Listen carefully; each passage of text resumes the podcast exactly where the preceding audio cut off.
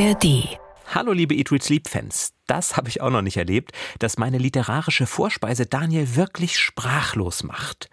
Umso mehr und umso begeisterter erzählt er von einem 900 Seiten Wälzer und unser Gast Cocomellos erzählt uns, wie sie aus Versehen beinahe ihre Küche in Brand gesetzt hätte, obwohl sie nicht einmal kochen wollte. Viel Spaß beim Hören. Eat, Read, Sleep. Bücher für dich. Ein Podcast von NDR Kultur. Alle Folgen in der ARD Audiothek. Jo, lieber Daniel, ich hoffe, du hast Hunger mitgebracht. Ich habe diesmal ein bisschen mehr gekocht. Für die ganze Vorspeise. Woche offensichtlich. Nein, es ist eigentlich für eine Portion, was du da vor dir siehst. Es ist ein riesengroßes Stück Fleisch und es ist sehr naturalistisch mit sehr vielen Rippen äh, und einer Speckschwarte. Was ist denn das für ein Tier? Das ist Lamm. Oh, Die literarische Vorspeise. Und zwar ist es Pinnekjøtt. Pinnekjøtt ist ein norwegisches Weihnachtsessen, was man isst. Und es ist eins von diesen Rezepten, die hätte man vorher lesen sollen. Ich habe angefangen zu schauen, dann stand da irgendwann, hängen Sie das Fleisch für sechs bis acht Wochen in einen kühlen Raum und lassen es austropfen. Das hab haben wir übersprungen. Das, diese sechs bis acht Wochen haben wir übersprungen. Nein, es ist ein norwegisches Weihnachtsgericht Mhm. von einem norwegischen Autor, nämlich dem aktuellen Nobelpreisträger Jon Fosse. aha. Und ich kann gleich sagen, sein Protagonist Asle, der will das eigentlich immer gar nicht essen. Der wird Jahr für Jahr zu diesem Essen eingeladen. Lammrippchen mit. Übrigens da ist ja noch was dabei. Erkennst du, was Ja, das ist? sind äh, äh, anscheinend so Speckkartoffeln, ein, ein Speckkartoffelmus und Mhm. ähm, ähm, äh, Johannisbeermarmelade. ja, fast. Das sind äh, Steckrüben, Mus und Preiselbeeren. Ah. Ach so, Im Ganzen. Ja, okay, mal zweimal knapp daneben. also dieses, dieses, dieses Stück Fleisch, das ist ja sehr erschlagend. Das ist für eine Person. Das ist für eine Person, ja. Und das ist, es ist schon geschrumpft. Als ich das von meinem türkischen Metzger geholt habe, diese Lammrippchen, da war es gefühlt doppelt so groß. Und wenn man dann so Berge an rohem Fleisch in der Hand hat, ist es manchmal doch ein bisschen eklig, oder? Aber gebraten ist es lecker. Du bist sprachlos. Mir, mir fehlen so ein bisschen die Worte, weil ich, ich weiß gar nicht, ob ich das essen kann, ehrlich gesagt. Also ich bin kein Vegetarier, ich esse kein Lammfleisch tatsächlich. Ja. Äh, und bin jetzt so ein bisschen, ich probiere es mal. Probier mal eine kleine einer- Ecke, eine vielleicht die Kruste, die schmeckt Ja, am besten. ausgerechnet die Kruste. Das arme Lamm. Oh, ich, muss man hier runter, da drunter vielleicht mal. Ich Ja, probier doch mal ein säbe da bisschen. mal was ab. Und dann, also äh, isst man das theoretisch alles auf? Das scheint hier ein Kilo Fleisch mit Knochen zu sein. Was macht man denn damit? Äh, Eigentlich isst man das. Das ist das Weihnachtsessen. Und dann sitzt man den ganzen Tag zusammen und isst und isst und lässt es sich schmecken. Oh, Ja, noch ein bisschen von der Preiselbeermarmelade auf die Kartoffeln. Ups, jetzt habe ich auch noch gekleckert. Guck mal, äh, du wirst in Ein- Norwegen also nicht Weihnachten feiern. Norwegen ist plötzlich von meiner Weihnachtsausflugskarte gestrichen. Aha. Und das habt ihr, das hast du zu Hause gegessen, die andere Hälfte, ja? Ja. Frisch aus dem Ofen und dann ist diese Kruste ganz besonders knusprig. Die wird ja auch, auch das haben wir übersprungen, vier Tage in Salz eingelegt, bevor man es dann sechs Wochen in den kühlen Raum hängt. Wir haben das in der Fastfood-Version gemacht, aber auch das hat wirklich gut geschmeckt. Aha. Aha, und die Kruste, das ist dann, also es ist wirklich eine sehr, wie man sich das vorstellt, also wirklich so eine dicke, dunkelbraune, dunkelrote Kruste und darunter ist ein bisschen Fleisch und darunter sind diese ganzen Lammrippen. Ne? Mhm. Und was ist das hier auf der rechten Seite? Das ist auch Lamm. Das Aha, nee, schon klar, aber ich meine, welcher Teil des Körpers ist das wohl? Ähm, äh, der Rest der Rippe, die Lunge, ich weiß es nicht so Oh genau. Nein, ja. nein, nein, nein, ist es nicht. Das ist alles nur Fleisch, Das wirklich. ist alles nur Fleisch. Ah, gut. Ja, das ist ja ein sehr opulentes Gericht, das wir äh, so noch nie hatten bei uns. Wir sind ja, also wir gehen ja immer von literarischer Vorspeise aus, ne? Ja, warte das auf die ist ja- Hauptspeise, die ich mitgebracht habe. Äh, das ist ja äh, enorm. Eintauchen in eine norwegische Weihnacht. Ja, ich dachte, große Literatur erfordert ein großes Essen. Das ist aus Jon Frostes Heptalogie, also eine siebenbändige Reihe, für die er gerade den Nobelpreis gekriegt hat. Und ich kann dich beruhigen, der Maler, um den es da geht, Asle, der wird immer zu diesem Essen eingeladen und kommt immer nicht, weil er sagt, nee, das muss nicht sein. Aber irgendwann am Ende des Buches überlegt er dann vielleicht doch hinzugehen. Also du kannst ja einfach während unseres Podcasts mal überlegen, ob du nicht vielleicht am Ende doch noch ein bisschen essen ein bisschen möchtest. rumschneide und rumschnitzle an äh, an diesem Stück riesengroßen Stück äh, Lammfleisch. Ähm, das ist ja fast so dick wie das Buch, das ich nachher noch mitgebracht habe. Und das hat schon eine. das will schon was heißen. Das will schon was heißen. Gut, so gehen wir gut gestärkt. Naja, gut. Naja, naja gut, stärk dich mal noch mit zumindest mit ein paar Kartoffeln. Mhm, genau. Und ich esse es dann nachher zum Mittag, das Lamm. Sehr gut. Aber wir haben ja nicht nur großes Essen, wir haben einige große Bücher. Und das ging schon los bei dem Buch, das wir gemeinsam gelesen haben. Die Bestseller Challenge. Der neue Walter Mörs ist da, der Erfinder von Captain Blaubeer. Es ist wieder ein Abenteuer aus dem Fantasyland Zamonien. Und hurra, es ist ein Briefroman. Extra für dich. Extra ja. für mich, als äh, hätte er es für mich geschrieben. Hildegunst von Mythenmetz ist wieder unterwegs. Dieser Drache, also dieser Lindwurm, der Schriftsteller aus Zamonien. Und er muss zur Kur wegen einer möglichen Bücherstauballergie. Das mhm. muss ja behandelt sein. Und er landet auf einer Insel auf Eidernorm. Und diese Insel ist bekannt für ihre Leuchttürme. Es sind 111, aber sie leuchten wie tausend und legen abends unwahrscheinliche Lightshows und Feuerwerke über Eidernorn hin. Und es alles beginnt wie ein Urlaub. In den Briefen an seinen Freund Hachmet schreibt Hildegunst, auf welche Tiere und Pflanzen er so getroffen ist, auf Küstengnome, auf Patparatmuscheln, auf sprechende Grabsteine und wie er ein, das ist total lustig, ein sensationelles Talent für den Inselsport entwickelt, mhm. Krakenfiken. Das ist ein etwas rustikales, brutales Kidditch so ein bisschen. Und wie er in einem Luxusrestaurant einen Tiefseefisch verspeist hat, da ja. saß er, glaube ich, davor, wie ich gerade vor dem Lamm und dann eine übersinnliche Erfahrung hat. Es gibt da super Gerichte mit Eat, Read, Sleep Potenzial, Jan. Vampirtintenfisch in Eigenblutsoße, mhm. gebackener Fackelfisch mit Seepferdchensalat. Und ja, ich weiß schon, warum ich gekocht habe diese Woche. ich will kochen, ich will kochen, hat Jan gesagt, genau. Und wie er die Leuchttürme dann besichtigt und die kauzigen Leuchtturmwärter trifft, das ist ein Feuerwerk der Fantasie. Und dann wird der Aufenthalt immer gruseliger. Die Eidernornsche Natur wird immer aggressiver, beängstigender. Er verändert sich selbst, der Hildegunst. Er wird ein anderer, er häutet sich, bekommt eine andere Farbe. Was ist da los? Was haben diese skurrilen Leuchtturmwärter damit zu tun?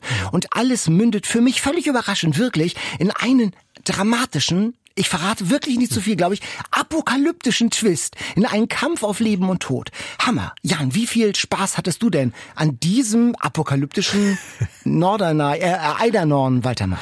Also man, man muss Walter Mörs einfach für seine Fantasie bewundern. Das ist so großartig, wie er da bis ins kleinste Detail sich über das Krakenfieken auslässt, was ja wirklich harmlos beginnt. Man denkt, das ist so ein bisschen wie Polo oder so. Man ja. schlägt halt einen runden Ball, der wie eine Krage aussieht, irgendwo hin. Und dann gibt es aber Regeln, die wirklich in Blutfäden Fäden enden, wenn man sie aus, wenn man sie so auslegt, wie sie da sind.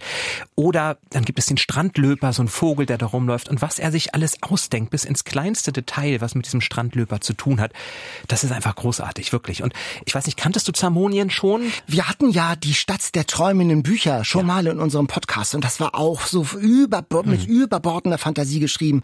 Ganz irre. Und es hat aber immer noch sozusagen einen doppelten Boden. Es ja. ist nicht nur einfach so ein bisschen rumgesponnen, sondern es hat immer auch noch einen besonderen Witz und einen besonderen satirischen bissigen Witz. Ja, und am Anfang dachte ich, ach, es kommt so ein bisschen langsam in Gang. Am Anfang waren es halt sehr viele Beschreibungen, die, wenn man diese Welt liebt, großartig sind, ja. weil man vieles wiedererkennt, sich viele Lücken vielleicht auch schließen, viele Kreaturen, diese Küstengnome mit den lebenden Tätowierungen, die sind einfach großartig und dann tauchen Schrecksen auf und andere Wesen. Das ist toll, aber ich dachte so die ersten 180 Seiten, jetzt könnte auch langsam mal was passieren und dann geht's ja los. Dann kommt aber plötzlich dieses Bedrohliche, ja, was du ja, erzählst. Ja, und das, das nimmt einen dann richtig gefangen. Vielleicht auch gerade, weil vorher man so ein bisschen bisschen eingelullt wird und denkt, gemütlicher Küstenurlaub, man sieht sich im Strandkorb sitzen und dieses Buch einfach so weglesen und dann geht, dann kommt es, dann packt es ein.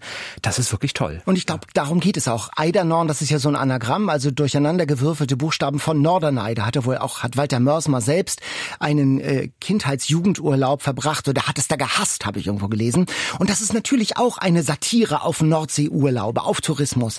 Und das war so ein bisschen wie die Walter Mörs Ausgabe für mich von Zur See von Dörte Hansen, mhm. also wie so Inselleben beschrieben wird. Und da waren auch ein bisschen Zauberberg-Vibes mhm. drin. Also Hans Kastorp, auch in Davos, äh, wie er auch auf Kur ist sozusagen. Und am Ende war da H.G. Wells drin, War of the mhm. Worlds. Also es ist voller literarischer Anspielung, immer wieder diese Anagramme. Sein Kurarzt, das ist der Hammer. Der dichtet selbst. Also sein Kurarzt, der ihn behandelt, der heißt Dr. Tefrind de Bong. Gottfried Benn. Und dann taucht plötzlich mein Lieblingsgedicht von Gottfried Benn in diesem Buch auf, nämlich Schöne Jugend, weil Gottfried Benn war wirklich mal mhm. Arzt. Und allein für diesen Gag habe ich das Buch schon geliebt. Also Gottfried Benn als mhm. vierarmiges Echsenwesen. Herrlich. Mhm. Und dann gibt es ja auch ganz viele tolle Illustrationen in diesem Buch. Ja. Das ist ja ein bisschen aus der Mode geraten, dass Bücher illustriert werden. Und hier hat man all diese Wesen vor sich. Und das macht es noch mal stärker. Ne? Man könnte ja auch denken, ach Mensch, lass mir doch meine Fantasie. Ich will mir das selber vorstellen, aber ich fand das großartig, ich fand den Tippong dann zu Super. sehen, die Leuchttürme, jedes, jeder Brief, jedem Brief ist ein Leuchtturm vorgestellt und allein da diese Vielfalt, wie unterschiedlich Leuchttürme aussehen können und die dann ja auch noch alle diese verrückten Genies in sich haben, die alle ganz merkwürdige Eigenschaften haben, quantenmechanische Hochrechnungen machen in ihren Leuchttürmen. Eine also Wissenschaftlerin, die Möwenkot untersucht und beforscht. Das ist wirklich so komisch. Ja. Und äh, die Geschichte ist aber auch gut. Also es, man kann bei der Flut an Ideen manchmal denken, wie du sagst, ah, es ist ein bisschen drüber. Mhm. Da hätte der Lektor vielleicht mal sagen können, sparen wir uns diese vier Exkurse in die Flora und Fauna von Eidernorn.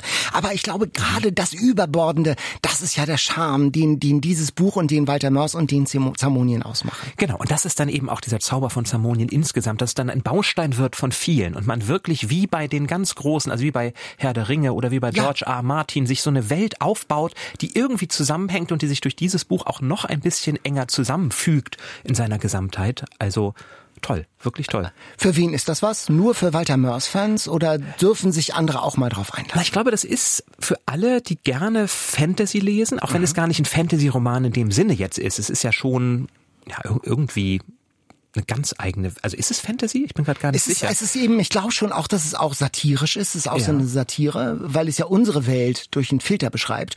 Und es ist aber auch Fantasy, das hat's mhm. auch, mhm. ja.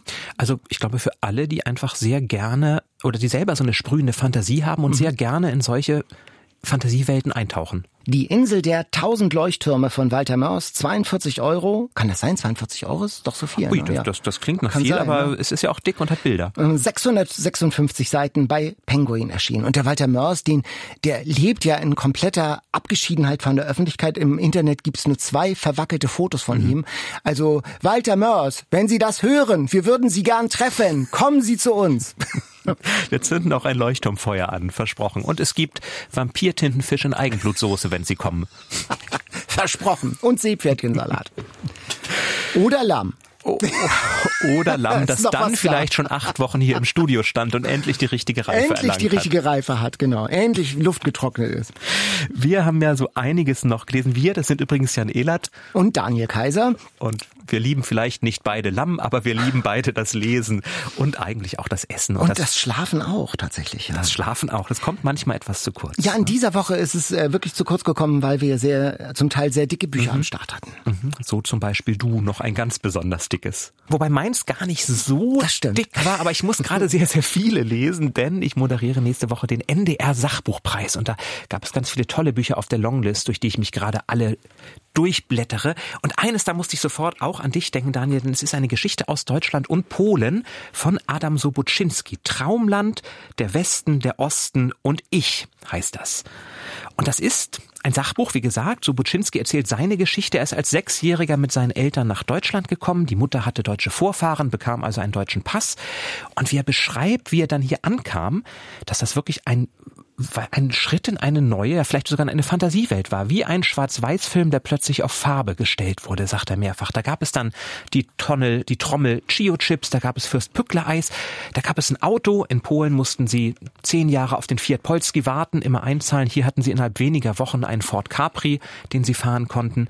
Das erzählt er, eine Aufsteigergeschichte, auch wie seine Eltern dann durch harte Arbeit, viele, viele Nachtschichten, Aufbau von Atomkraftwerken es schnell zu etwas Wohlstand gebracht hatten Seiten. Er erzählt aber auch, wie er dann wirklich ankam, indem er schnell sich so deutsch fühlte, dass er Deutschland schon wieder sehr langweilig und spießig und öde fand.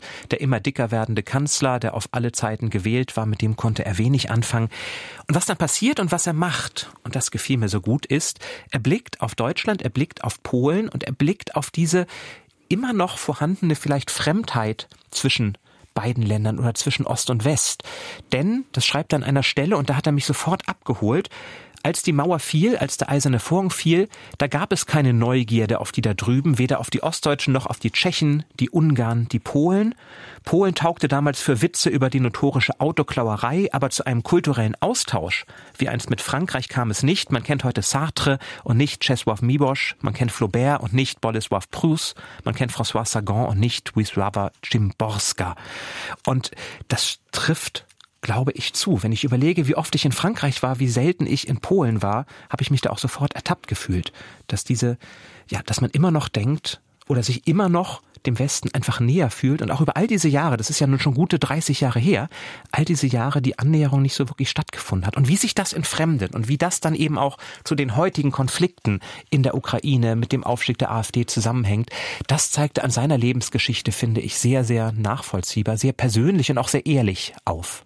Ich dachte, Adam Soboschinski, oh, interessanter Autor der Zeit, dann habe ich es gelesen und muss ehrlich sagen, ich war da ein bisschen enttäuscht. Ich fand es am Ende so ein bisschen belanglos, denn ich habe nichts Neues erfahren. Das habe ich alles schon mal, diese, diese Ost-West-Erfahrung schon oft gelesen, eben nur nicht von ihm. Und er versucht da eben so ein Lebensgefühl der 80er, 90er zu beschreiben. Er referiert da alte Werbung und sagt, dass äh, die für eben für eine Welt standen, wie sie nie war, eben so heteronormativ. Hausfrauen tunken ihre Hände in Palmoliv. Sie servierten immer vierköpfigen Familien Miracoli, Herr Kaiser verkaufte Versicherung. Ja, und es wird, ja, Herr Kaiser. Und er postuliert da dauernd so ein Lebensgefühl und sagt, wir lebten den Geist der Freiheit, wir, wir, wir, wir. Und ich habe mich gefragt, wer, wer denn wir? Ich bin das gar nicht. Mhm. Und äh, ich fand eben an den, ich habe ja ein großes Herz für die deutsch-polnische Geschichte. Aber er bleibt an den entscheidenden Stellen eben an der Oberfläche. Es gibt diese tolle Situation, da trifft er im Berlin-Warschauer Express im Zug dieses Ehepaar. Und sie stellen sehr schnell fest, dass sie politisch komplett konträr sind, auseinanderliegen. Und dass sie dann in ihr Handy starren und weiterlesen und sich lieber anschweigen. Und da finde ich, hätte das Buch anfangen können. Da mhm. zu fragen, warum das so ist. Und nicht nur zu sagen, ja, die von der Peace, die sind doof, von dieser Regierungspartei, sondern da hätte man eigentlich fragen können, wo, worum geht's eigentlich? Und das ist mir echt an vielen Stellen einfach mhm. zu flach geblieben. Es sind ja nur 177 ja. Seiten, also er geht nicht wirklich in die Tiefe, aber er zeigt, finde ich, viele Sachen auf, über die man dann nachdenken kann, wo es sich lohnt. Also Du hast viel mehr Bücher aus diesem Zusammenhang gelesen. Ich finde, als Diskussionsgrundlage ist es ein ziemlich gutes Buch. Und mir gefiel dieser persönliche Ton, weil ich das total gerne mag, auch in meine Kindheit katapultiert zu werden und Herrn Kaiser und die Chio-Trommel wieder zu entdecken. Das macht jetzt, ja, das führt nicht so sehr in die Tiefe, aber es hat so viele Nostalgiemomente auch ausgelöst, die ich wirklich gerne gelesen habe. Mhm. Also am besten macht euch selbst ein Bild, wenn ihr mögt. Adam Sobuschinski, Traumland, der Westen, der Osten und ich ist bei Klett Cotta erschienen und hat, wie gesagt, 177 Seiten. Ich habe einen richtigen dicken Wälzer mitgebracht. So klingt es, wenn ich die hm. Seiten also es sind fast, es sind 900. Für lange Herbst- und Winterabende. Wir lesen ja mal so viel und dann bringst du noch so einen so Klopper, ein Klopper mit. mit. Aber gut. Die Träumenden von Madras. Es klingt kitschiger, als es ist. Abraham Verghese hat dieses Buch geschrieben. Es ist eine Familiengeschichte aus Indien. Über 80 Jahre wird erzählt. Man erfährt, wie die zwölfjährige Maria Ma verheiratet wird mit einem älteren Mann, einem Witwer. Und sie leben dann inmitten von Flüssen und Kanälen, inmitten von Palmen Palmen und der Monsun kommt immer um die Ecke. Auch Elefanten kommen zu Besuch. Wie sie dort leben, wird beschrieben. Dann ist es aber so, dass es in der Familie des Mannes immer dazu kommt, dass Menschen ertrinken. Mysteriöserweise. Warum ist das so? Was steckt dahinter? Darum geht es auch in diesem Buch. Und das spielt in einem besonderen Milieu, dieses Buch, diese Familiengeschichte. Es sind Thomas-Christen in Indien. Jan, du nix, von denen hast du auch schon gehört. Äh, ja, in dem Buch kurz gelesen. Ach so, ah, ja, genau. Das in der Legende zufolge ist schon bevor irgendwelche westlichen Missionare nach Indien kamen, kam einer der Jünger Jesu höchst selbst, nämlich Thomas, der ungläubige Thomas, mhm. soll angeblich nach Indien gekommen sein und hat da Gemeinden gegründet. Und diese Thomas-Christen, die berufen sich auf ihn und die gibt es bis heute. Also eine starke christliche Community in diesem südindischen Teil. Und dann wird diese Geschichte erzählt, Schnitt. Junger Arzt aus einfachen Verhältnissen in Schottland steigt aufs Schiff und geht nach Indien, damals eben noch britische Kolonie. Irre, was er da erlebt. Da geht es auch medizinisch im Buch mhm. einigermaßen zur Sache. Ziemlich detailliert, ja. Ziemlich detailliert. Also da muss man schon hartgesotten ein bisschen sein und die Leben berühren einander. Es geht um Medizingeschichte, es geht um Glauben, es geht um Aberglauben, es geht um Familie, um Schicksalsschläge. Es ist nicht immer ganz leicht, das zu lesen. Und vor allen Dingen Familiengeheimnisse. Es ist alles drin. Liebe, Eifersucht. Ich bin nicht durch die 950 Seiten durchgekommen, was aber nicht am Buch lag, sondern mhm. wirklich, wirklich schlicht an meiner Zeit. Es ist ja, ein Epos nennt man sowas, glaube ich. Also es ist wirklich eine, eine riesige Familiengeschichte, wo man sehr, sehr, sehr viel lernt.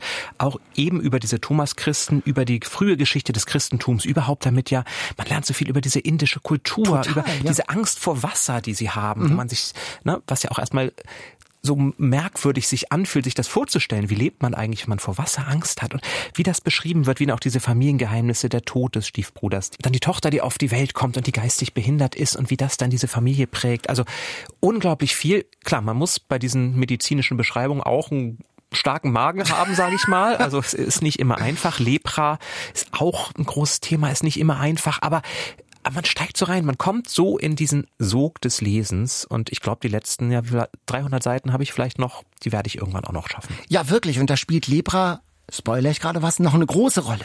Einmal gab es auch so Giftholz-Bibel-Vibes. Das war ja eines der zentralen Lieblingsbücher der letzten Zeit. Das spielte ja in Afrika. Einmal kommt nämlich ein amerikanischer Missionar da nach Indien ins Dorf und muss seine Predigt übersetzen lassen. Und der Übersetzer mit dem Namen Lenin, witzigerweise, macht daraus einen marxistischen flammenden Appell. Mhm. Also wirklich ein bisschen wie in der Giftholz-Bibel. Sehr komisch. Und der Twist, das zentrale Familiengeheimnis auf Seite 830. Ah, da das ist so, da bist du noch gar nicht. Und das wird so toll. Und dass ich wirklich mitten in der Nacht beim Lesen kurz aufhören musste und das erstmal einsinken lassen musste. Also die letzten 60, 70 Seiten waren dann wie ein nebulöser Rausch. Hammer. Susanne hat mir das Buch empfohlen. Sie sagt, ich bin über Oprah Winfrey darauf gekommen und kann mir kaum vorstellen, dieses Jahr noch was zu lesen, was mich mehr begeistern wird. Sie sagt, ich bin immer noch ganz bewegt von dem Roman und komme gar nicht raus aus dem Strudel der Geschichte.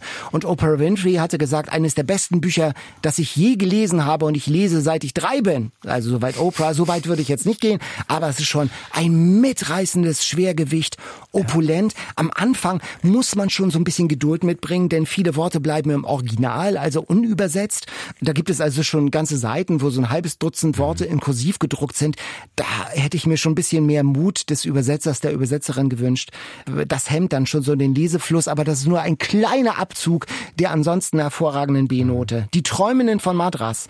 Mhm. Abraham Vergis, 894 Seiten, im Englischen The Covenant of Water, übersetzt von Eike Schönfeld, 28 Euro bei Insel erschienen. Hm, für Dreijährige vielleicht noch nicht, aber für, alle, aber für ältere Leserinnen und ja. Leser. Wir haben noch ein Buch gemeinsam gelesen, und zwar Kleopatra und Frankenstein von Coco Mellers. Das hat Lisa Kögeböhn ins Deutsche übersetzt, die ja auch schon mal hier zu Gast war bei ja. uns im Podcast. Das ist der erste Roman Kleopatra und Frankenstein von Coco Mellers und es ist eine Liebesgeschichte. Boy meets Girl. Cleo, die eine trifft nach einer Party, es ist kurz vor Silvester, im Fahrstuhl auf Frank. Beide verfallen einander, könnte man sagen, verbringen einen wunderschönen romantischen Abend. Das ist so das schön ist geschrieben. ganz toll. Oh. Springen ins Glück, wortwörtlich. Und dann im zweiten Kapitel heiraten sie auch schon. Die Freunde sind alle noch etwas skeptisch, weil das doch alles recht schnell ging. Aber Cleo braucht auch ein Visum, damit sie in Amerika bleiben kann. Und Frank hat Geld und sie ist noch eine Studentin. Da ist ein relativ großer Altersunterschied zwischen den beiden. Und so heiraten sie und dann nimmt das Ganze seinen Lauf. Und wir springen in die Köpfe der beiden. Wir springen in die Köpfe ihrer Freundinnen und Freunde. Es gibt dann eine es gibt dann die Flitterwochen und einen Urlaub in Frankreich, der etwas eskaliert und so merkt man immer mehr, dass vielleicht das, was am Anfang als Gutes startet, eben kein Sie lebten glücklich bis an ihr Lebensende wird, sondern dass eben mit der Ehe manchmal die Geschichte auch noch weitergeht und oft auch ganz anders als gedacht. Ein Roman aus dem Partyleben New Yorks mitten hinein in das Eheleben in New York und Frankreich. Und Coco Mellos, die Autorin, die ist jetzt als Shootingstar bekannt und unterwegs in der ganzen Welt mit diesem ihrem ersten Roman. Sie hat selbst in New York und in London gelebt, war selbst so ein Partygirl mhm. in New York. Und jetzt ist sie bei uns im Podcaststudio.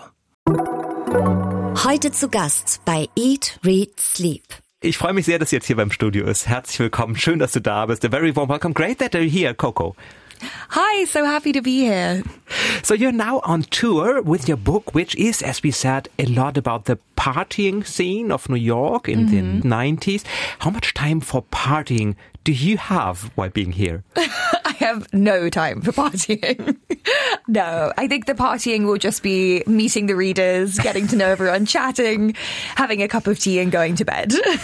also während dieser Lesetour bleibt relativ wenig Zeit zum Feiern, sondern es geht darum, die Leser zu treffen, dann Tee zu trinken und früh ins Bett zu gehen.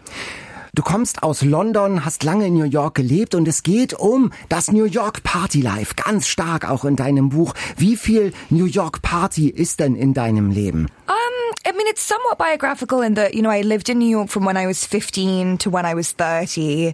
And so I spent really formative years there. I went to high school in Manhattan and then I, you know, stayed. I went to university there.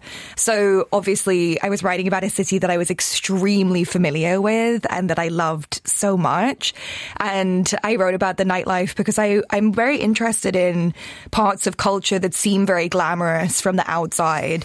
But perhaps when you start to explore them a little further, further or, you know, scrape away a little bit of that shine or sheen, perhaps, you know, have the inside feels very different from how it looks. Mm-hmm. So even though the book is a lot about, you know, glamour and people going out and, you know, sometimes wearing fabulous outfits and doing uh-huh. things, it's also a lot about, you know, loneliness and wanting to be loved, looking for love. So it's definitely, I always say it's like the, the novel feels like the night out and the hangover of the morning afterwards. So it's like the fun party and it's also the terrible headache and maybe a little bit of regret the next day when you're like, oh no, what have I done? Mhm. Sie hat sehr lange in New York gelebt. Äh, als sie 15 war, sie hingekommen und hat bis sie 30 war dort gelebt und kennt die Stadt sehr gut und fühlt sich auch in dieser Stadt sehr wohl und zu Hause und hat natürlich auch am Partyleben teilgenommen. Und es geht eben nicht nur um das schillernde Partyleben, sondern auch den Blick dahinter in ihrem Buch. Es ist sozusagen ein Buch über die Partyszene, über den Glamour, über das rauschhafte Leben. Aber dann auch geht es auch um den Hangover, um die Kopfschmerzen am Tag danach und in die Zerbrechlichkeit von Leben. Das klingt schillernd nach einem spannenden Leben. Es klingt nicht ganz so, wie ich mir das Leben einer Autorin vorstellen würde. Irgendwo muss man ja schreiben. Wie hast du das gemacht? Wie ging das zusammen? Well, by the time I wrote the book, I was I started it when I was 25. I pretty much lived in a library. I spent all of my time. Um, I was either working, I worked as a fashion copywriter, or I was writing. So, I mean, I think something that's kind of undervalued often is just the is the writer's imagination. You know, like I wasn't necessarily in a club taking notes and then going home and writing. I I would witness a lot of these things in my early 20s and then in my late 20s I sat when I sat down to write I reimagined and recreated them. I'm not sure that staying out until 4 in the morning drinking what I mean there's definitely writers that managed to make it work but I was not one of them. So I stopped that by the time I was 25 and pretty much dedicated myself just to the just to the writing side of it. Also bis 4 Uhr in Clubs zu bleiben und sich zu betrinken. Es gibt bestimmt Autoren, Autorinnen, die das schaffen, sagt sie, sie gehört nicht dazu. Sie hat mit 25 dann einen ziemlich klaren Cut gemacht und sich dem Schreiben gewidmet und seitdem die meiste Zeit in der Bücherei verbracht. So hat es dann funktioniert. Und es ist auch nicht so, dass sie in den Clubs war und sich Notizen gemacht hat, sondern vieles kommt dann aus der Erinnerung, aus der Vorstellungskraft hervor. Also Boy Meets Girl ist eine Liebesgeschichte. Äh, was ist neu? Welche Geschichte wolltest du erzählen? I think um, this dynamic of an older man being with a younger woman is one that's familiar to us. You know, it's a trope. We, we've seen it many times in pop culture. Many of us have friends or know people who are in this kind of dynamic. So it's, you know, it's a cliche. And for me, I'm interested always in exploring like what is that cliche of why do older men date younger women?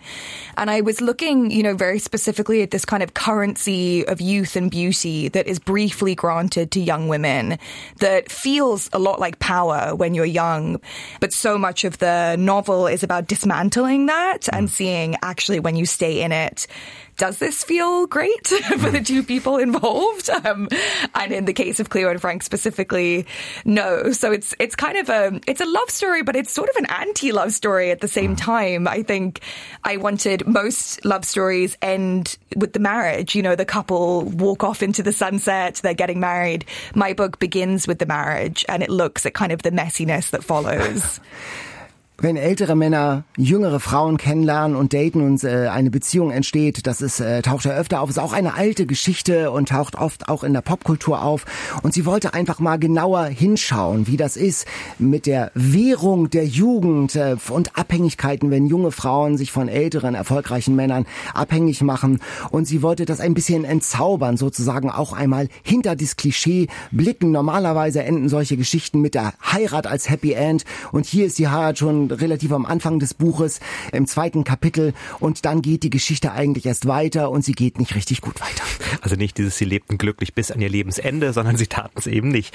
Jetzt heißt das Buch Cleopatra und Frankenstein. Frankenstein ist die Langform für Frank. Frank, so heißt der Protagonist, aber es ist natürlich auch dieser Erschaffer von Monstern, Dr. Frankenstein, den wir kennen. Inwieweit spielt das eine Rolle? Inwieweit erschafft auch dein Frank vielleicht sowas wie ein Monster mit dem, was er macht? I think, you know, something that's maybe unusual about this book is because it's written from seven different perspectives. It's written from the perspective of Cleo and Frank and then a number of their friends. And actually half the perspectives in the book are men in their 40s.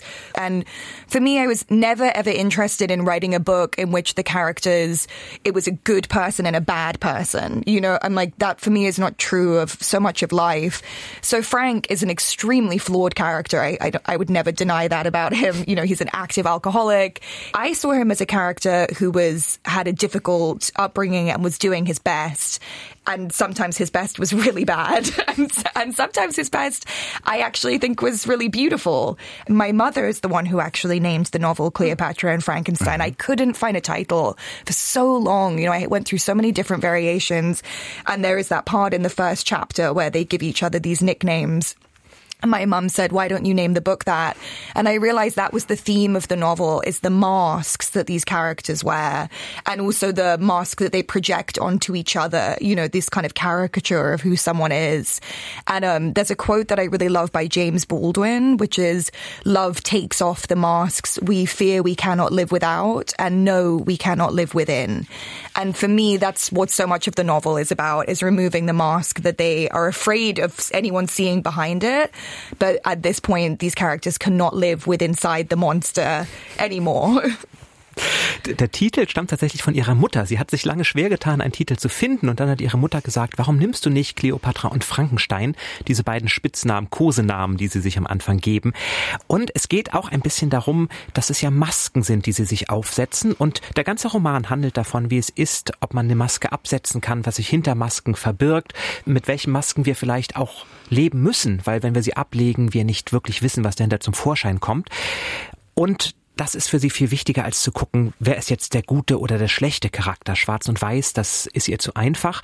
Frank ist natürlich ein Mensch, sagt sie, mit vielen, vielen Fehlern. Er ist Alkoholiker und er versucht zwar immer das Beste herauszuholen, für andere da zu sein. Manchmal ist das Beste aber auch das Schlimmste. Manchmal aber auch ganz schön. Also da hat sie versucht, vielfältige Charaktere zu schaffen.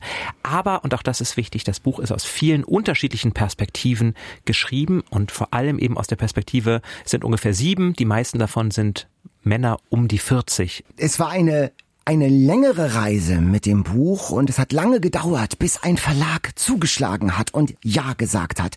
Wie fühlt sich das an? Kannst du, erinnerst dich noch dran, äh, die Zurückweisung immer wieder, bis dann ein Ja kommt von einem Verlag? It felt like shit. Was, I wouldn't say that being rejected over and over again was my favorite period of my life, but, but I learned a lot from that experience. I, um, I've always talked from the very beginning about the experience of trying to publish this book openly about how hard I found it. And I remember my father saying to me, don't tell people how many publishers said no to the book. It doesn't sound good.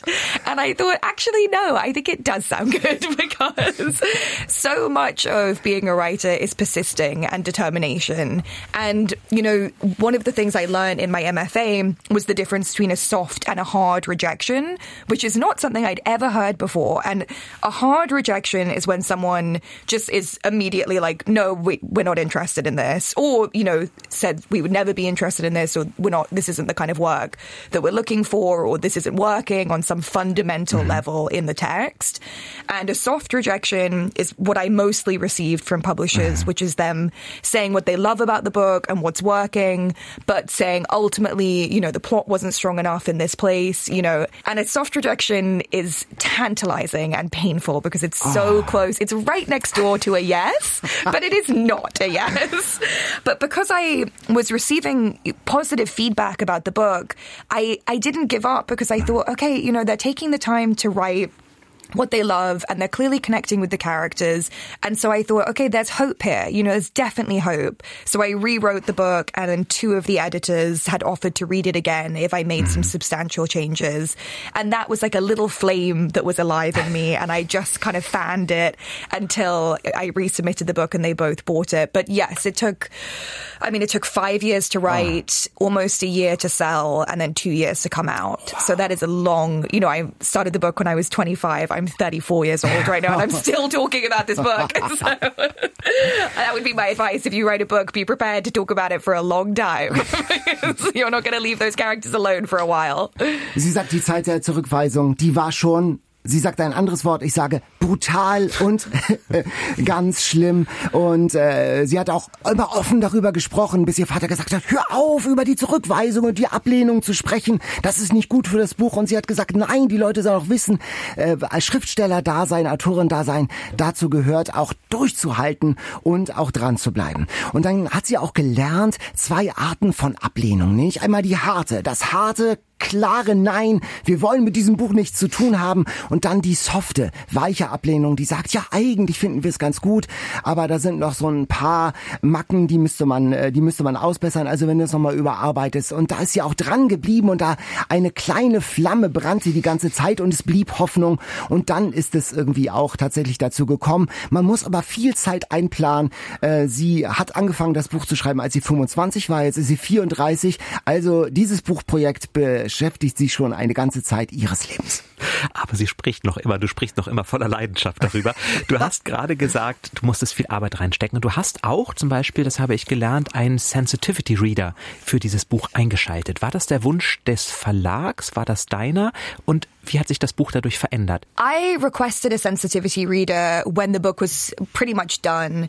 You know, I was just mindful of the fact it was my first book that I was writing because I was writing from so many different perspectives, um, and so many of which I hadn't had any lived experience with, you know, from ages and races and sexes that I just haven't lived. And when I was writing the book, you know, I had so many readers from those backgrounds read the book. So I, I felt fairly confident, you know, that if there was anything glaringly wrong that one of my friends or one of the people in the, that someone would have pointed out, like, oh, this feels really wrong for this character.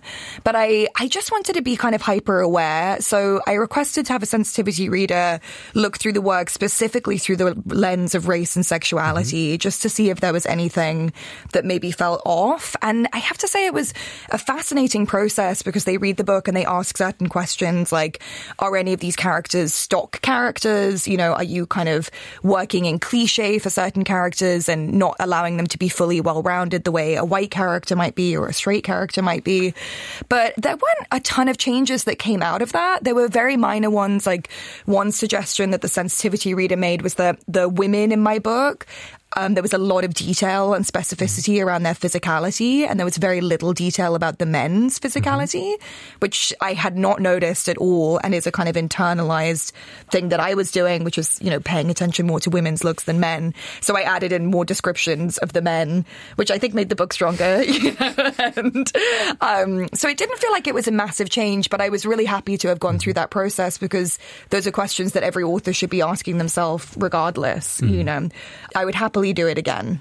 Es gab tatsächlich eine Änderung, die der Sensitivity Reader, die Sensitivity Reader vorgeschlagen haben, nämlich sie haben festgestellt, dass sie tatsächlich bei Frauen relativ viel über das Äußere schreibt, bei Männern weniger, was, wie sie sagt, daran liegt, dass sie eben selber auch bei den Frauen häufiger auf das Äußere schaut. Das hat sie dann tatsächlich geändert und ist auch sehr dankbar, dass sie jemanden eingeschaltet hat, was ihr eigener Wunsch war, weil es in ihrem Buch eben auch die Perspektiven gibt von Menschen anderer Hautfarben, von Menschen anderer Sexualität und sie wollte einfach, wenn viele Menschen das lesen, dass da nichts drin ist, was wirklich vielleicht verletzend sein könnte und sie ist sehr dankbar, dass sie das gemacht hat. Nach neun Jahren Arbeit an dem Buch bist du jetzt eine internationale Bestseller-Autorin. Was ist das Dramatischste, was sich für dich geändert hat? I think um, the biggest change is just that I have more time to write. I I wrote this book. Um, I worked as a fashion copywriter during the day, and then I wrote in my evenings and on my weekends mostly. And so it was, you know, I don't think that's something that I could keep up in my thirties. It was a very relentless schedule that worked well in my twenties when I was sleeping a lot less, and you know, and I would leave the library and go have dinner until midnight, and then wake up at six and do it all over again. And so I think the best thing is just that I can write during the day now which I love. And I'm married, I'm pregnant, I'm having a baby, and I just, oh. yeah, I'm six months pregnant. And I just don't know if I could have carried on writing in my evenings and on my weekends. So that was probably the biggest lifestyle change. And, and then having readers, you know, real readers, not, not just my family members, um, has been, I just love it. I, it never ever gets old to me that people I don't know have read my work. I just, it's an, and reading it in languages that I can't speak in parts of the mm-hmm. world I've never been to. For me, that's like a total fantasy. It's mm-hmm. just, I can't really believe it's real. So I, I feel in- incredibly lucky and, um, and I just, I love meeting the readers. So that's my favorite part. Sie freut sich vor allen Dingen, dass sie jetzt mehr Zeit zum Schreiben hat. Sie kann ihren, konnte ihren Brotjob aufgeben. Sie ist jetzt verheiratet, ist im sechsten Monat schwanger und äh, sie hat auch richtige Leserinnen und Leser, nicht nur die Familie, die ihre Zeilen und ihre Geschichten lesen. Und sie trifft sie auch in verschiedenen Ländern, in verschiedenen verschiedenen Sprachen und das genießt sie gerade richtig. Jetzt heißt ja unser Podcast Eat, Read, Sleep und auch in deinem Buch gibt es einige, ich sag mal, sehr anspruchsvolle äh, Rezepte, zum Beispiel eine großartige Torte aus der Zeit der französischen Revolution mit tausenden glasierten Birnenscheiben, aber auch einen ziemlich leckeren Reispudding. So klingt er zumindest, dass er lecker ist. Welche Rolle spielt das bei dir? Kannst du so etwas auch? Hast du diese Rezepte auch selbst gekocht? I do not. I certainly don't know how to make an a thousand layer tart from the French Revolution. I'm relieved now. I am actually, I am not a chef by any stretch. I, the apartment I lived in in New York when I was writing this book, I never took the manual out of the oven. and once I accidentally turned the button of the oven on, like with my bum at some point when I was in my tiny kitchen, and it became it set on fire. So I had to take out this ginormous burning manual from inside the oven. So um, I'm not making tarts, and I'm actually not even making rice pudding. But since since I had a character in the book Santiago who is a Peruvian chef and owns a restaurant, I knew I would have to have a moment of cooking in the book. So I looked up a recipe that was a traditional Peruvian recipe recipe that I thought he maybe would have made. Yet another act of fiction is, is the description of making this dish, which I have never made and probably certainly couldn't make as well as this character Santiago. Also es ist alles ausgedacht. Es gibt diesen Chefkoch aus Peru und da es ja einen gibt, dachte sie, es muss ja auch ein Essen geben, was dann eine entscheidende Rolle spielt. Und auch diese Torte hat sie sich ausgedacht. Sie selber könnte sowas gar nicht. Sie hat erzählt, dass sie sogar in ihrer alten Wohnung einen Ofen hatte, den sie nie geöffnet hat. Da lag immer noch die Bedienungsanleitung im Ofen und irgendwann hat sie aus Versehen mal diesen Ofen angeschaltet und die Bedienungsanleitung ging in Flammen auf und das war dann das erste Mal, dass sie den Ofen aufmachte, um diese Bedienungsanleitung rauszuholen. Also das Kochen, das entspringt alles der Fantasie. Thank you very much, Coco, uh, for your stay. It was fun having you here in our podcast studio. Thank, Thank you. you. so much for having me. Mm-hmm. And good luck with your first novel, which will now be out here, which is now out in Germany. And great Thank that you've you. been here. Das wusste ich auch noch nicht, dass es diese zwei Arten von Absagen gibt. Und ich weiß gar nicht, was ich schlimmer finde. Ich glaube, dieses finde ich total toll, aber ich will es trotzdem nicht machen, finde ich, glaube ich, schlimmer als eine klare Ansage. Es liegt an, es liegt nicht an dir, es liegt an uns sozusagen. Also das, äh, das sind ja auch meistens so Trennungsgespräche, die man irgendwie nicht haben möchte. Aber was ich mitnehme, niemals aufgeben, wenn ja. man wirklich ja. an das glaubt, was man macht. Und ich meine, sie ist das beste Beispiel, ähm, dass man es dann wirklich schaffen kann. Sie ist ja jetzt eine gemachte Frau. Das ist der mhm. Hammer. Ja. Absolut. Und, die, und diese Revolutionstorte, die backe ich dir irgendwann auch nochmal halt mit den Birnen. ohne Lamm. Ganz ohne Fleisch. Mhm. Ja, Daniel, gut, dass du nicht in der Mongolei geboren bist, denn da wärst du, glaube ich, mit deiner Lammaversion nicht so richtig gut durchgekommen. Die All-Time Favorites. Heute gibt es eine Sonderausgabe unserer All-Time Favorites, der Lieblingsbücher, denn wir haben uns verpflichtet, diesmal Bücher aus und über die Mongolei zu lesen, denn wir wissen, die meisten unserer Bücher im Podcast, die kommen aus Deutschland, aus England, aus den mhm. USA, aus Frankreich. Und deshalb bringt Katharina von Zeit zu Zeit überraschend eine Weltkarte mit ins Studio und wir werfen dann mit Dartpfeilen drauf. Und aus dem Land in dem der Pfeil stecken bleibt, lesen wir ein Buch und bringen es mit und diesmal eben aus der Mongolei. Ja, und da haben wir euch natürlich auch gefragt, was sollen wir denn lesen? Und die überwältigend eindeutige Antwort, kann man sagen, war Galsan Chinak. Da haben wir ganz viele Mails von euch gekriegt. Unter anderem hat sich auch ein Reisebüro für die Mongolei gemeldet und gesagt, das ist das Buch, das ist der Autor, den ihr lesen sollt. Bärbel sagt, ein absolutes Muss. Seine Bücher bringen uns die Mongolei näher. Natur, Gesang, Traditionen, gestern, heute. Einfach umwerfend mit Suchtfaktor. Und Annette hat zwei Bücher von ihm im Regal und sagt auch, dieses Buch, sie hat ihn mehrfach auch getroffen. Dieser Autor, der hat sie sehr fasziniert. Also habe ich Werke von Geisan Schinak mir angeschaut und eins mitgebracht, das in der Mongolei, in der Kindheit, in einer Lämmerherde spielt, Daniel. Ah. Der blaue Himmel Die heißt es. Dinge. Und das ist seine, das ist seine Jugend, seine Kindheit und er wächst auf in einer Jurte, in einem Stamm, der nomadisch weiterzieht und weiterzieht. Er hat ganz zu Beginn einen bösen Traum. Sein Hund stirbt. Achtung, mhm. Metapher. Mhm. Sein Hund stirbt und er weiß nicht, wie er mit diesem Traum umgehen soll, läuft zu seiner Mutter, die sagt, das darf man niemals jemandem erzählen, du musst in die Steppe gehen, dreimal ausspucken und dann das Ganze in dich hineinschlucken. Und so verfolgen wir seine Kindheit Apropos in dieser Mischung. genau. so verfolgen wir diese Mischung aus Aberglauben, dem er irgendwann mhm. aber auch abschwört. Er sagt irgendwann zu dieser hohen Gottheit, also wenn du meinen Hund jetzt rettest, dann glaube ich an dich. Wenn du ihn nicht rettest, dann glaube ich nicht mehr an dich. Also dann kommt tatsächlich die alles entscheidende Thomas-Frage vielleicht ja, ja, ja auch genau, ja. mitten in der mongolischen Steppe. Und wir erfahren ähm, wir erfahren von seiner Großmutter, die gar nicht seine Großmutter ist, sondern eine alte Frau aus einem anderen Stamm, die dort aber ja nicht verstoßen wurde, aber sich langsam entfremdete. Er fällt in einen Kessel mit siedend heißer Jackmilch, stirbt beinahe und dann werden von überall Mittel herbeigebracht, um ihn zu retten. Also wir sind wirklich da in dem Feld, in den alten Traditionen, aber auch da schleicht sich eben langsam das 20. Jahrhundert ein. Die Geschwister ziehen woanders hin für eine bessere Ausbildung. Die ganzen alten Rituale werden eben nicht mehr so ganz durchgeführt. Und ja, mich hat das begeistert, entführt in andere Welten. Ich war, ich war da, ich sah, lag in dieser Jurte, habe das Ganze verfolgt und bin da gerne mitgegangen. Und es ist ja gar nicht so dick, das Buch, ne? Es ist gar nicht so dick. Ich habe natürlich von, er hat auch dicke Bücher geschrieben. Ich habe mal ein dünneres rausgesucht. Der blaue Himmel bei Surkamp erschienen. Das hat jetzt gute, na, gute 177 Seiten. Hinten übrigens auch ein ganz langes Wörterbuch, denn ganz viele mongolische Wörter sind hier auch stehen geblieben. Chinak schreibt übrigens auf Deutsch. Der hat in Leipzig mhm. studiert und schreibt seine Bücher selber auf Deutsch. Apropos Steppe, apropos Jurte, Katharina hat mir auch noch ein Mongolei-Buch zugesteckt, ein Kinder- und Jugendbuch, Steppen, Wind und Adlerflügel. Mhm. mhm. Das habe ich wirklich weggesuchtet, toll geschrieben und es geht genau auch um diesen Konflikt zwischen Tradition und Moderne. Äh, Galchan lebt in der Mongolei mit ihrer Familie in der Stadt, doch ihre Mutter bekommt jetzt ein Kind und braucht viel Ruhe in der Schwangerschaft. Deshalb muss sie so ein paar Monate bei ihrem Großvater leben, der ist Schafhirte, fernab irgendwo im Nirgendwo in einer Jurte.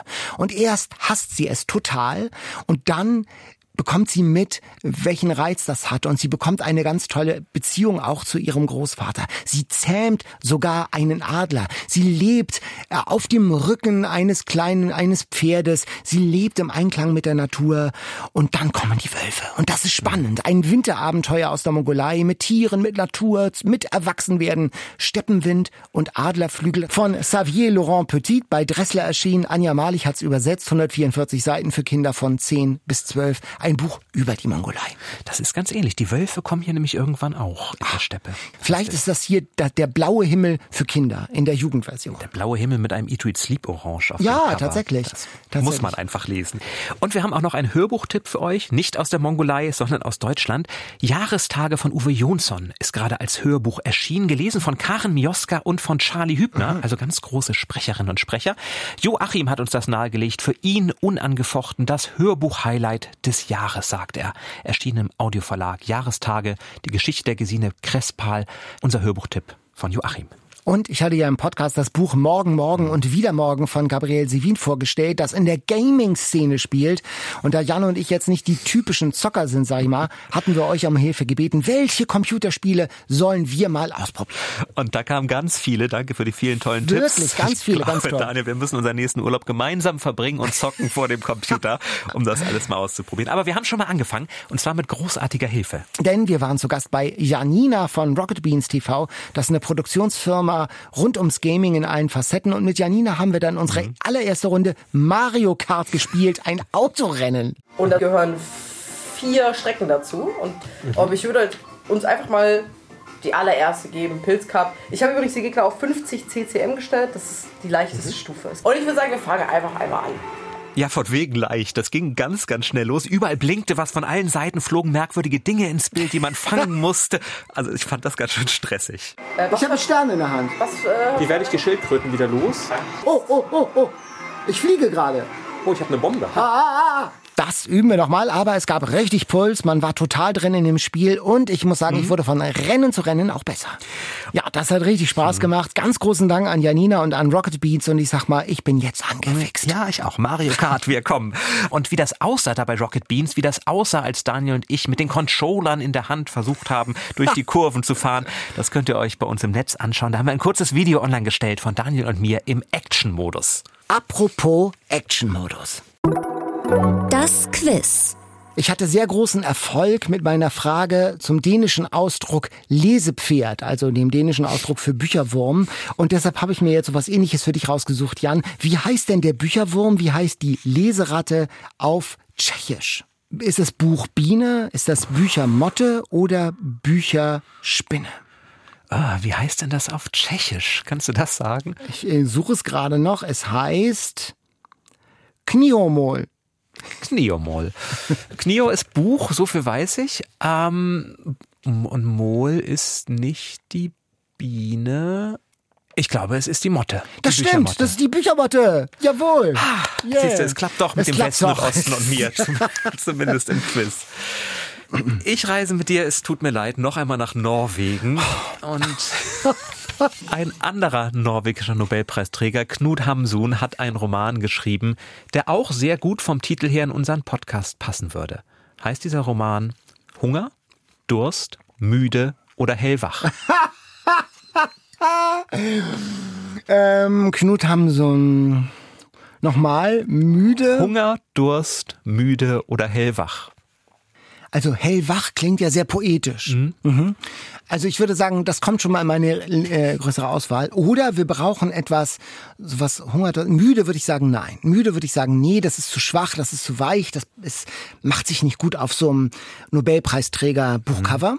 Sowas aggressives, ähm, Hunger und Durst. Hunger, Durst oder hellwach. Ich würde sagen, Hunger oder hellwach. Hm, Hunger oder hellwach. Ein kleiner also, Tipp, es beginnt mit H du, ich habe Lamm gefrühstückt, du hast einen Clown gefrühstückt. Ist ja unglaublich. Haben wir alle Flasche. Ähm, ich sage jetzt einfach mal, Knut Hamsun, diese, dieses, dieses archaische, ich würde sagen, es ist Hunger. Richtig. Ja! Richtig. Und Nomen ist Omen. Es geht um Hunger. Es geht um einen jungen Studenten, der hat kein Geld, der zieht durch die Stadt, er hat kein Essen und der Hunger nimmt immer größere Form in ihm an. Das ist ganz, ganz plastisch beschrieben, wie er da Hunger durch die Stadt zieht. Und bei mir, kleiner Tipp, wenn du mal zu Besuch bist, hinter Knut Hamsun Hunger, das steht bei mir im Regal und dahinter habe ich immer Süßigkeiten versteckt, oh. falls der Hunger dann tatsächlich mal mich überkommt. Wir hatten ja Cleopatra und Frankenstein. Ja. Es bezieht sich ja auf das Buch von Mary Shelley, das ist noch nicht die Frage, mhm. Frankenstein. Ähm, dieser Forscher, der sich eine Kreatur zusammenzimmert. Welche Nationalität hatte Frankenstein? Ich, ich überlege gerade, ja. ich glaube, er war Deutscher, aber mach mal. War er Deutscher? Mal. War er Schweizer oder Ungar? Ah, mhm. Die Ungarn sind ja häufig die Monstererschaffer. Äh, ja, die Ungarn, die Ungarn sind häufig die Monster In der Literatur. Ich, oh, oh, je, Viktor, Viktor heißt er ja. ja. Ne? Und das klingt ja aber doch nicht unbedingt. Ich glaube, er war Ungar. Er war Schweizer. Er war Schweizer. ja. Ach. Und jetzt habe ich noch eine Zusatzfrage. Ja. An der Uni welcher Stadt hat er die Kreatur erschaffen? Budapest. Nein, Nein das, das ist, muss ja eine Schweizer sein. Ich weiß. Schweizer. Also war er aus Bern, aus Genf, aus Ingolstadt oder aus Paris? Also an welcher Universität? Das sind jetzt aber nicht nur Schweizer Städte, die Nein. du genannt hast. Siehst du, war Budapest doch gar nicht so weit weg. Ähm, ich glaube, es war Ingolstadt. Wirklich? Meinst du wirklich? Ich, ich habe keine Ahnung. Nee, es ist Ingolstadt. Es ist Ingolstadt. Ingolstadt. Ja. wusste ich, wusste die ich. machen also, das ist da, also in der Geschichte ist es in Ingolstadt, dass Frankenstein sein, sein Monster, so in, in Anführungszeichen, also sein, seine Kreatur erschafft. Und jetzt das letzte, was ich gelesen habe, dass Ingolstadt sich das zunutze machen will und eine Marketingstrategie sie, ähm, äh, kreieren will. Also Ingolstadt will jetzt mit Hilfe von Frankenstein bekannter werden. Ja, wir drücken die Daumen. Wir drücken die Daumen. Ich habe eine Frage mitgebracht, aus, auch aus dem Bereich Fun Fact, Literatur, Wissen, was auch mhm. immer. Bei einem der Bücher, die wir gelesen haben für diese Folge, musste ich ganz stark an einen Roman von Virginia Woolf mhm. denken. Heißt dieser Roman Durch die Mongolei? Heißt dieser Roman Auf nach Madras? Heißt dieser Roman Zum Leuchtturm? Oder heißt der Roman Das Schweigen der Lämmer? Ah, okay, das Schweigen der Lämmer möchte ich ausschließen. Durch die Mongolei auf nach Madras oder zum Leuchtturm. Das ist ja eine witzige Metaebenenfrage. Jan, ähm, ich glaube, also Virginia Woolf, England, Kolonialismus. Ich würde Madras nicht ganz ausschließen. Mhm. In die Mongolei würde ich ausschließen. Mhm. Und der Leuchtturm, das ist irgendwie so, das ist, das ist irgendwie so Metaphernstärker für einen Titel. Ich würde mal ich tippe auf den Leuchtturm. Das ist richtig. Ja! Hier, das ist Psychologie. Eat, reads, me Psychologie. Wenn schon nicht das Wissen, dann die Psychologie. Zum Leuchtturm. Da gibt es nur einen in diesem Roman, also nicht 111. Und ein Familienausflug soll es sein. Spielt das Wetter mit, ist die Frage. Genderrollen werden in Frage gestellt. Da ist der Sohn so, wie man sich einen Sohn vorstellt. Und viele Jahre später blickt dann dieselbe Familie nochmal zurück auf diesen damals doch etwas eskalierten Ausflug. Toller. Roman. Toller Roman von Virginia Woolf. Ja, toller Roman ist hoffentlich auch der, den wir jetzt auslosen, Jan, für dich und Katharina in, ja. für die nächste Folge. Ja, denn wir sind auf dem Krimi-Festival in Braunschweig, also es darf gern was Spannendes sein. Bestseller Challenge. Die Auslosung. So, und hier sind wieder versammelt die Bestseller aus der, von der Spiegel-Bestsellerliste und der unabhängigen Verlage. Und ich habe hier was rausgesucht für euch. Und der Gewinner ist Julie Otsuka, Solange wir schwimmen. Hm. Kennst du? Äh, nein, das kenne ich nicht, aber ich habe von Julie Otsuka damals, wovon wir träumten, hieß es, glaube ich, gelesen. Das war so eine, ein Buch ein Chor von Stimmen von japanischen Einwanderinnen in Amerika und deren Schicksal. Das fand ich ganz, ganz stark. Und danach habe ich nie wieder was von ihr in der Hand gehabt. Das ist jetzt bestimmt zehn Jahre her. Also ich freue mich sehr. Und endlich wieder mal ein Buch mit Schwimmbad. Mit Schwimmbad, mit einer Frau mit Badekappe äh, auf dem Cover aus dem Mare Verlag. Mhm. Also wenn ihr Lust habt, bei der Bestseller Challenge mitzumachen, lest doch mit und schreibt uns, wie ihr das Buch findet an eatreadsleep.ndr.de. So, ich würde so. sagen, von dem, von dem Kilo Fleisch sind noch 999 Gramm übrig, Daniel. Es tut mir so leid. Also ich äh, nehme jetzt noch so, ich äh, raspel hier noch so ein kleines bisschen ab aber. Sonst esse ich es gleich in der Mittagspause. Oh, das Ganze? Isst du das auf? Das ist doch nicht für einen Menschen. Das, das wird ja nicht schlecht. Das hat ja noch acht Wochen Zeit. Ach so. Macht's gut, bis zum nächsten Mal. Also bis bald. Tschüss. Aber diese Steckrüben. Eat, Read, Sleep. Bücher für dich. Ein Podcast vom NDR.